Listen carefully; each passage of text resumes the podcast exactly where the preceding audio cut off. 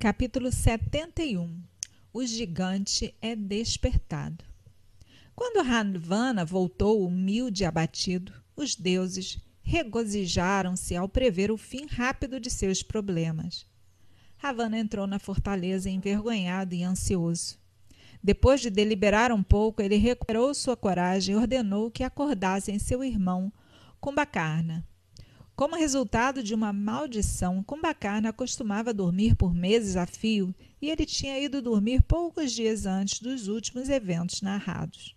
Ravana pediu aos seus ministros para não poupar esforços para despertar Kumbakarna imediatamente e aprontá-lo para a batalha.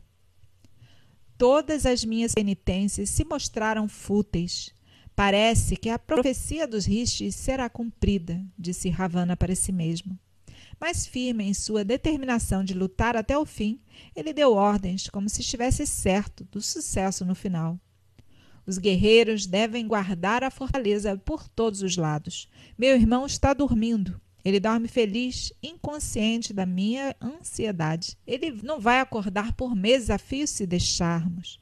Faz apenas nove dias desde que ele começou a dormir. Desperte-o imediatamente. Se ele acordar e for para a batalha, o inimigo vai certamente se dispersar. Quem aguenta meu cumbacarna? Se ele acordar e opuser meus inimigos em batalha, eu não preciso ter medo. Os oficiais de Ravana e seus servos, consequentemente, foram para o palácio de Kumbakarna. Eles sabiam que assim que ele abrisse os olhos, ele estaria vorazmente esfomeado. Então eles primeiro prepararam e empilharam montanhas de comida para ele. Depois eles fizeram um grande barulho, batendo tambores e soprando conchas. Muitos rakshasas se exauriram, empurrando e sacudindo o enorme corpo do rakshasa. O barulho que eles fizeram com seus gritos e tambores e trombetas encheram o céu e assustou todos os pássaros e bestas de Lanka. Mas Kumbhakarna, em seu sono, não ouviu nada. Os rakshasas trabalharam duro para despertá-lo. Eles fizeram elefantes caminharem sobre seu corpo. Eles levaram bastões e o esmurraram. Enfim, suas pálpebras se abriram ligeiramente. E como alguém que afasta o mosquito ainda dormindo, ele empurrou todos de lado e bocejou. Kumbakarna foi então perturbado de seu sono, que de outra forma teria durado meses. Mas antes que pudesse descobrir a causa para isso, ele começou a comer e beber. Os montes de carne, potes de sangue e vinho prontos para ele acabaram. Quando sua fome foi um pouco mitigada, os rakshasas o abordaram para contar-lhe a situação. O ministro de Ravana e o Paksha disse: Meu senhor, fomos derrotados na batalha e corremos grave perigo. Você deve se lembrar da discussão sobre Sita. Os Vanaras, com Rama e Lakshmana, chegaram e estão rompendo forte. Eles massacraram e derrotaram nosso exército, que nunca conheceu a derrota antes. Lanka está rodeada pelos Vanaras, como por um oceano. O próprio Ravana foi para a batalha, mas ele deixou o campo levando a pior. Tivemos sorte que ele escapou com vida. Ouvindo isso, Kumbakarna ficou transtornado de raiva. Nesse mesmo instante, eu devo ir e destruir esse inimigo. Eu devo matar os Vanaras e beber o sangue de Rama e Lakshmana. Depois de terminar isso primeiro, devo ir então ter com o rei. Os ministros ficaram encantados ao ouvir esse discurso furioso, mas imploraram a Kumbhakarna que ele deveria primeiro ver o rei e aconselhar-se com ele sobre o que deveria ser feito. Kumbhakarna concordou, lavou o rosto então caminhou em sombria majestade para o salão do rei de Lanka. Os rakshasas ali na estrada real sentiram nova coragem e alegria quando o viram passar. Se curvaram diante dele e fizeram chover flores sobre ele.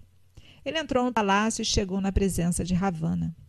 Regozijando-se com a chegada de seu irmão incomparável, Ravana deixou seu trono e o abraçou. O que eu posso fazer por você, irmão? perguntou Kumbakarna. Por que você interrompeu meu sono? O que te deixa com medo? Diga-me quem está cansado da vida e quer ser transformado em cadáver.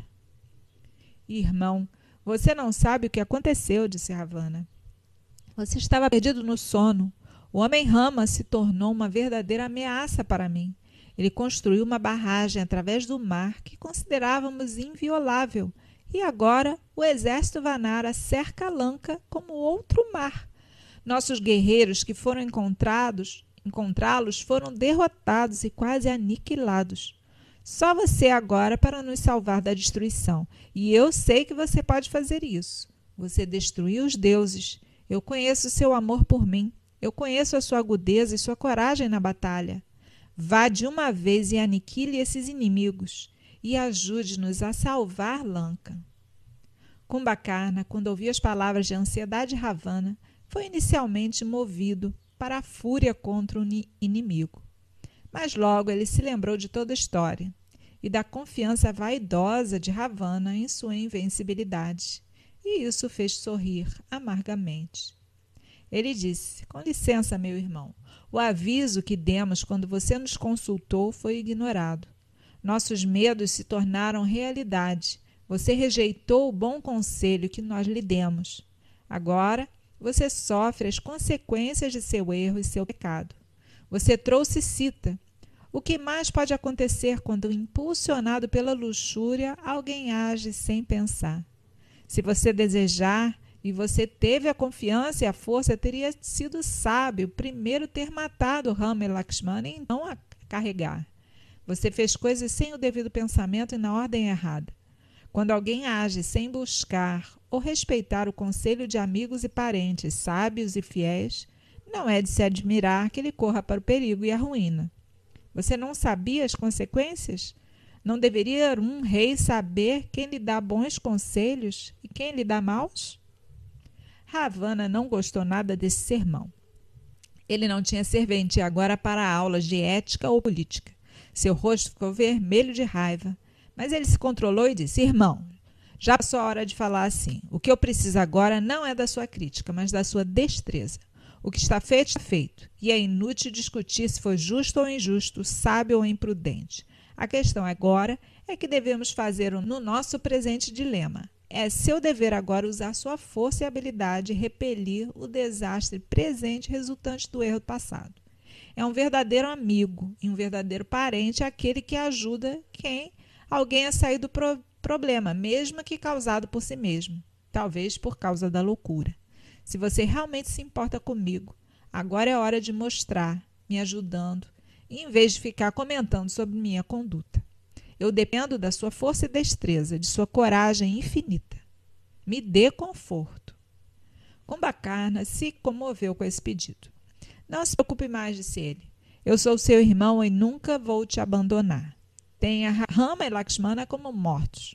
Vou dispersar e matar seu exército de macacos. Vou arremessar em seus pés a cabeça de Rama, e você verá o sangue do rei Vanara fluindo no campo de batalha. Rama só pode se aproximar de você. Se ele fizer, sobre o meu cadáver, isso não é possível, pois ninguém pode derrotar-me ou matar-me. O orgulho de Kumbakarma inchou. Não importa quem é o inimigo, ele gritou. Eu vou destruí-lo. Seja ele Yama, Surya ou Agni, vou comê-los todos. Com esse ânimo, ele correu para o campo de batalha. O súbito despertar de um sono profundo tinha perturbado completamente sua calma, mas quando sua fome e sede foram apaziguados, ele havia recuperado seu equilíbrio e falou com sabedoria para Ravana. Novamente, vendo a situação de Ravana, carinho fraternal e pena o fizeram esquecer todo o resto. Ravana ficou satisfeito. Ó oh, meu verdadeiro guerreiro, Ó oh, meu irmão, que amigo eu tenho em Kumbakarna! exclamou, confiante de que Kumbakarna voltaria triunfante e ele agora sentia como alguém se recuperando uma, de uma doença mortal. Kumbakarna, armado com um grande, uma grande lança, estava prestes para ir para a batalha sozinho, mas Ravana o parou e enviou um exército para ajudá-lo. Ele cobriu o grande corpo de seu irmão com joias e roupas e o abençoou, dizendo: Vá, meu herói, destrua os inimigos e volte vitorioso. Kumbakarna, alto e de membros poderosos, coberto com joias brilhantes, estava radiante, como o próprio Trivikrama. Ele deu a volta em torno de seu irmão, curvou-se e marchou com a lança na mão, encabeçando um grande exército. em meio aos aplausos dos rakshasas e sob uma chuva de flores e bons votos. Conforme a enorme forma de Kumbhakarna, um gigante mesmo entre os rakshasas, foi visto pisando na parede da fortaleza como Yama no final dos tempos ou algum cataclisma natural, os Vanaras se assustaram e começaram a fugir para todas as direções. Com grande dificuldade, seus comandantes os reuniram e os colocaram em formação para a batalha.